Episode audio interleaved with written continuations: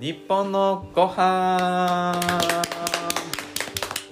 この番組は異なる分野の3人の専門家が日本の食についてあれこれ好き放題にしゃべりまくるという番組です私管理栄養士で動物占いが羊の丸尾ですよろしくお願いします日本料理料理人で動物占い像の薄井花子ですよろしくお願いしますビジネスコンサルタントをしております動物占い黒豹の宮本ですよろしくお願いしますはいお願いします、えー今回は僕羊の担当会ですはい今回はですね油についてお話そうかなって思ってますこれ多分まだ扱ったことないテーマそうまあだなんかユなッシーの話ちょいちょいしてたけしてますどかねうん途中に入ってくるって感じよねうん多う分ねん真正面からうん油について話すぞっていうのは初めてかもしれないですうんうんそねんな気が、するなんかあの結構聞かれるんですよ油についてうんうん要は何使ったらいいですかみたいなううんん花さんとかも聞かれません聞かれるめちゃめちゃ聞かれるしうんいろんなとこで喋ってるあ喋ってます、うんまあインスタライブとかねあー、私あの基本的にあの山水の油の過剰摂取は基本的にはおすすめしてないうーんそもそも取る量をうん気をつけなさいっていうそうまずそのまあいい油良質な油、うんうんうん酸化しづらい油かつあの油の量を控えるっていう意味ではまあよく言ってうるよね、ーん黒ひさんは どうですか油僕この間あのココナッツオイルって欧米だとほぼ毒って言われてるみたいな話をしましたけど、うんココナッツオイルは欧米で放毒そうですね、うんなんかハーバードかどっかの教授が普通にバンバン言ってますねうーん結局なんかえっ、と飽和脂あ肪飽和脂肪酸だからがめちゃくちゃ多いので、あえーその含有量っていうか比率がーなんか肉とかよりも全然多いらしいですね牛肉とかよりもだから日本だとでもココナッツオイルっていなやんかココナッツオイルねなんかいい的な感じで言われてまうせんんいやこれね、はいちょっと掘るとまずいかもしれないねその話題ねココナッツオイルねココナッツのここあたりで突っ込んでほしかったです、うんちょっとねちょっと込み入った話になるんですよねええココナそッうでツオすイねルやめましょうじゃあ次回にしましょうかうん結構使ってらっしゃる方も多いと思うんでねまあじゃあ、えー着眼点は良かったってことです ねまあまあそうですね素人としてうんはい僕もメモに一応書いてますよねあーココナッツオイルってねはいうんまあ最後にもしかしたらねおまけであるそかうもしでれすないあるかもしれないですけどというねこえじゃあ普段はココナッツオイルをメインに使ってるとではい使わないですだからうん、 ね引っ張るよねあ違いましたなんでしょうね、えーオリーブオイルが一番多いかもしれああないで定番ですねあーオはいリーブオイルねす僕はいわゆるキャノラ油とかあああいうのはは使わないですね、まあ、全うんくごま油かあごオまリ油ーブオイルかもうこの2つしか使わないです僕あなるほどなるほど米油を、はいあのドレッシングにするときに、うんえー多少使うぐらいですね、うーんなんかおしゃれな感じでね使ってますねそうですねバルサミコ酢とえいや以前原さんにいただいたんですよそのフラン米スの油だとバルサミコですかオリはいーブオイルとじゃなくてえーっとねこれがなんですけれどもこれ話するいいんじゃないですかまあまあまあいいんじゃないですなかん かちょっと気になるあのーバージンオリーブオイルって結構香りが強いじゃないですあかそうだね癖があはるよね、い、癖が強いんですよそうでですねうん僕的にはその米油の、まあ、僕の使ってる米油の方が、うんその香りにしろ、えまあ癖ないですよね味にしろそう米油ってねあの少ないので、うんえーシンプルにこうバルサミコ酢のあの酸味と甘みと、うんまあ、香りが楽しめるっていうところで僕は米油を使ってます、うーんはいで他のドレッシング例えばそのキャロットドレッシングとか作る時は、はいえーオリーブオイルですねだからあー香りがもうその人参で強いので、うーん逆にそのちょっと臭みを消すみたいな なるほどなるほど何の話ねいやいやいや私もあのなんていうかドレッシングみんなオリーブオイルっていう人多いですけど私オリーブオイルあんま使わないですよ、へうんーどっちかっていうと米油とかうんうんうんうんまああのものによりますけど太白だったりとか、あうんー、の方が多いですねオリーブオイルで美味しく食べるときはもうソースビネグレットとか、まあ、シンプルなソースにするときの方が多いかもしれないね、うんうーんいやゾウさんのお家とかかなりいろんな種類の油がうちはあねりそう割とですシねンプルですよあ油の構成、うんシンプルです油の構成成シンプルですへえ、まあ一応オリーブオイルはありますありますがオリーブオイルをじゃあ熱心にどこで使うかって言われたらまあ私一応料理人なんで、えー洋風な揚げ物をする時はオリーブオイルですオリーブオイルで揚げる、うん揚げるおー炒める要はあのー熱を温度を上げて調理する時うーんにオリーブオイルは多いうんうんで、えー米油うんうんうん基本的には米油うんうんかなはいうんであとはまあ香りとして楽しむものとしてはごま油、うーん美味しいですねごま油ねこれはやっぱり私にとってごま油っていうのは、まあ、後掛けするような味の付け方うんですねうんうんうんでまああともちろんねえごまとかももちろんありますけど、うんえごま油加熱に弱いんで基本的には、まあ、あの違う使い方をすうんうる、んうんあとないですよそうなんですね、うん意外とシンプルでしたでもシンプルにしましたへえなぜかっていうと油たくさん持ってても使い切れないああまあ傷んじゃうというか、傷んじゃううん早めに使いそたういなんでですすよもんねまたね油ってとか持ってたりするんですけど、うん持ってたんですけどもうそれはもうすごいシンプルにしていくことによってちゃんと使う回転率を上げることと、ああそれ大事ですうね、んこれすごい事、大事なこと、やっぱ回転率を上げる参加しちゃったらうん意味がないので、うん小さいのを大きいのとかも買わなくなった小さいのでうん回していく方がいいなって思うようになったので、んそうなっちちゃいましたねゃうん、そもそもあんまり日常に油がね出てこないんですようち、ああうんまあ、和食でね揚げ物作んない限りほぼ使わないじゃないですかうでん炒め物見た目に、まあ、きんぴらとかで、うんまあ多少使うかなぐらいでうーんあんまり使わないですよなるほうどんなるほど、そうですね丸いやでも丸尾君はどうですかいや僕も花さんと似てますね、まあ、メインは米油が多いですねあの加熱用は、うん米あオリーブオイルも使いますね、はいあと僕国産の菜種も使います、うん種もね、はいまあ、そう加熱用はあとあのカメリナオイルっていうのがあって、うんまあ、これもよく聞かれるんですけど、なんかよく聞かれるから使ってみたんですよはいでこのカメリナオイルっていうのはあの加熱できるんですねうんうん加熱できるけどオメガ3も多いっていう、う油なんですよその普通オメガ3が多い、まあ、先ほどあったあのエゴマとか、うんうんまあ魚だよねそうですねアマニ油とか、っていうのはその加熱に弱いっていう、うんまあ、欠点があるんですけどはいこのカメリナオイルっていうのは加熱してもいいしオメガ3も多いっていう、これだけ聞くとめちゃくちゃいいやんっていううんやつなんですよね。ゃ、うんでそれどうですかってなんかこう YouTube のコメントとかでよく聞かれるので、まあ、じゃあ一回買って使ってみるかっていうので使ってるのがあります。でどうだったえ いいいいいいいと思いますよ。うん、はい味的には味的に味的には、まあ、うんちょっと癖ありますけどね。やっぱり癖あるんでやっぱオメガ3系どうしても癖があるからうね、んうんでなんか正直思ったのはだったらもうアマニエゴマでいいじゃんっていううん、そう思う私でも結局そのカメリナオイルってオメガ3、まあ、多いんですようん他のうん米油とかオリーブオイルに比べたらうん多いんだけどもアマニエゴマと比べたら少ないんですようんじゃあいいじゃんつまりこうどっちつかずなんですようん中途半端言ってしまうとうんうんだからわざわざなんか加熱しななんていうのかななんか一人暮らしとかでもう1本で済ませたいと私はなるほ加どね熱も生も1本で済ましたいっていう人だったらいいかもしれないんですけど、確かにねまあでも、うん、だったら加熱用はまあ米油とかね、うんまあ、オリーブオイルとか使って、非加熱で取る分にアマニとかエゴマでがっつりオメガ3取った方が僕はいいんじゃないかなとは思いましたね。うんそうだよねまあいろいろ使った方が楽しいんじゃないですかね料理なんてと僕は思いますけどであもーあの油は酸化をね酸化しないものにしてほしいので、うんまあ小さいもので使っていくとかはいいと思うんだけどね面白いからねうーんなんか面白い大事だと思いますなんか料理イコールなんか面倒くさいものとか、うんなんかそのできるだけそのうんステップを減らしたいとかっていう考えよりもいろいろそのトライアンドエラーもいいだろううし、ん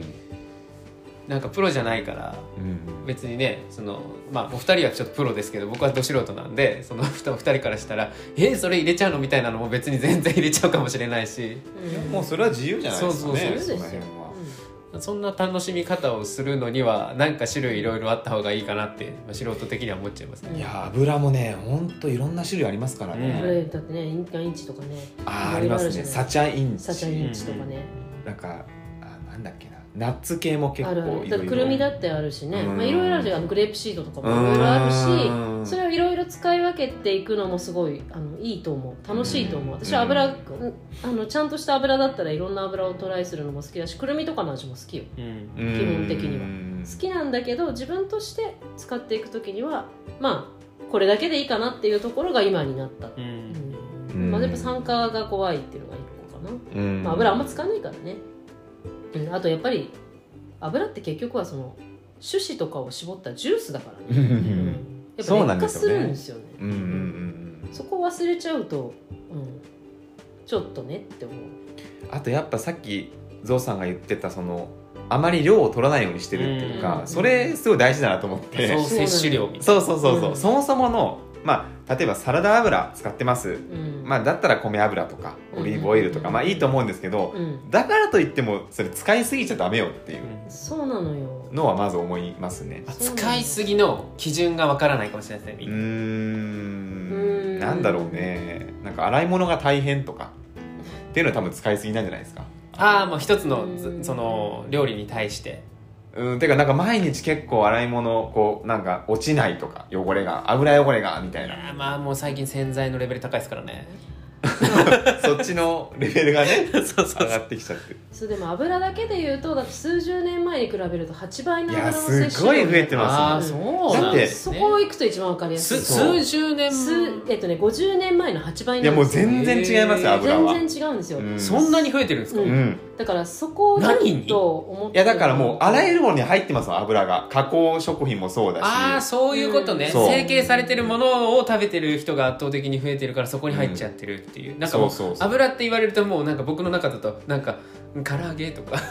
天ぷまあらもとちろかんもちそうろんそういいううのもがのイも増えてメーるジとにあった思けいどますあるけどそれはあんま変わんないのかなとえ思だっっててて例えばコンビニのおにぎり買ったらそこに植物油脂がついてるわけじゃないあーそういったものも全部含めると確かにもうすごい量の油をそう隠れた油がね私たちはそう隠れたうん見えない油って言われるそうそうそう油そうをいっぱい取ってるからうんうん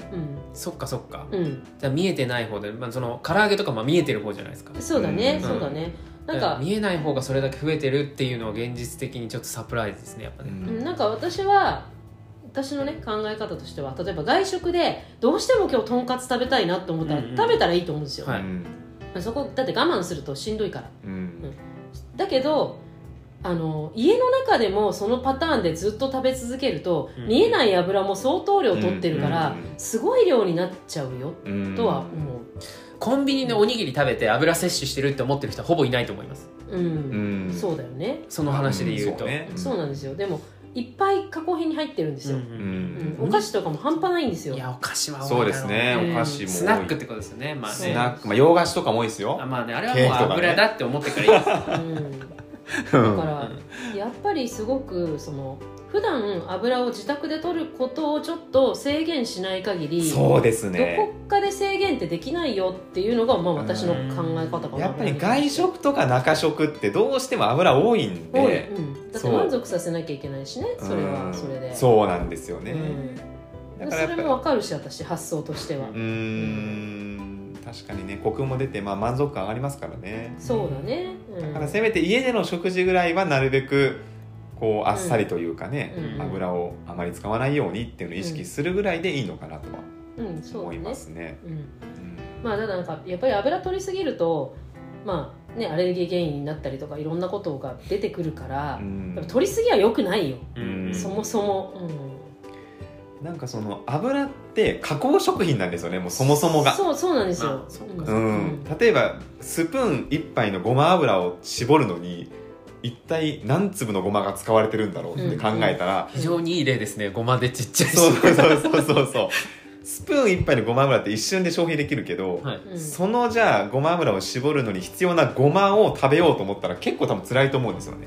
確かに、そうねでそれが全てにおいて言えるわけじゃないですか、はいっうんて考えるとやっぱそんなにこうたくさん取っていいもんじゃないんだなっていうのは、んあのうん持っとくべきかなっていうのは思いますけど、そうよねなんかもうあのそれこそ羊さんの前で言うのもなんだけど一日の一応摂取目安ってあるんですよねああ、はいはいなんか女性 50g までとかってうんうんうんいう摂取目安みたいのがあってでそのまあ1日でですよ例えば 50g とすると、まあ、小さじ 14g ですよだ1日大さじ4ぐらいですよ大体4まあ大さじ1が 9g とすると大体4ぐらいまででもインスタントラーメンって 12.3g 油なんですようーんなんか塩の時もえげつなかった気がしますいけやど、まあね、塩もすごいんだけいどやもう油もね油あれはもうす普ごいん通ですよにあれはもうってやつじゃないですか、はい、普通に 10g20g 入ってます入ってるんですようんだからそれを忘れないようにしようねとは思う もうカップ麺食べてアウトじゃないですか塩分もね全す部ごがいからねうん全部って言ったらあれですけどだからあもうれは覚悟して食べないと、うん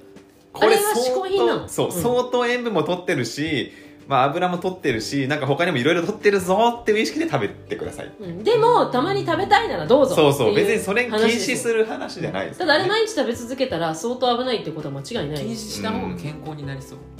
国がねもう禁止しちゃえばいいうんまあ まあ極そ端だねこはねね大きな企業が絡んでくるからさなかなまかあね最ね大手ですよね最大手それ言ったらもう砂糖もって話になりまそすんよなことはないいやいや砂糖だって健康を害しているってことになるからでもそう砂だから糖をゼロにすることによってマイナスも結構出るじゃんだかカらップラーメンゼロにしてもマイナスには出だないよカップラーメンはさておき油が悪いわけじゃないからそうそうそうそうそうそうこれを言っちゃうとなんか油が悪いって思われるそんなことはないよね、うんだって油も必要ですからね砂糖もちろん三大栄養素ですか三ら大栄養素だからそうなのよ、これすごい間違えると油がゼロだっていいかってなるとあもうとんでもないですねもうねあの人間ってね油を脂肪酸とかをちゃんと取ってないとうんカスカスになってくる結そうですよ油の中に必須脂肪酸ってありますからそうそうこれビタミンと同じですから、うん必須ですから必そ須うななんんでですよね構だからそれをあの取らないっていうのは多分論外だしう、んあとその取り方が昔と変わってるなんでそのねあの山水の油の量が増えて、うん月変の油の量ね、うんこの魚のも皆さんちゃんと取っていただくとですねあー魚だってオメガ3ですよ宝庫ですからね宝庫なんですよ、うんなんか別に一生懸命アマニオイルとかさエゴマオイルじゃなくても別にイワシ食べましょうよって思うんですけど、うんイワシを生で食べても2本食べないと1日に必要なオメガ3の量にならないんだこれが、うんうんなので補足としてそうね、まあ補ちょっと足で、うん使ったらいいんじゃないのとは思いますけどねそうですね、いや難しいよ、ね、僕はアマニエゴマは一日何かしらにはかけてますね私も割とかけあのイワシとか青魚を食べてない日はあそうそう食べてない日はかけます、うんで一番私の手っ取り早く取れるのがあのエゴマオイルを納豆にかけることあエゴマの方かけるんですねうんえエゴマをかけてますねオーガニックのエゴマをかけえてー、う、んかあとはあの加熱に弱い加熱しちゃうとダメなんで,、うんうんうんそうでですねも熱いお味噌汁にかけても大丈夫なんですよそうそう結構美味しいんですよでこれがね美味味しいん噌で汁にねアマニエゴマはぜひやってほしいだから特にね豚汁はすごい美味しああいんーでいすよい、うんだからうちは豚汁にあのエゴマとかをかけてなんていうかバランスをとってます、うーんだから決してそのなんていうか味を変えて苦いのを無理やり飲む気には絶対私はならないアマニエゴマって結構癖あるのせやうちで子供食べないですよやっあぱあり、うん、だからそれだったらそれが美味しく食べられるコクとなって美味しくなる味方法噌として汁は本当にやってほしいですうね、んあれやっぱ味噌の消臭効果もあるんですかねなんかすごなんいでしょうねやっぱ方向癖性がまろやがかにあの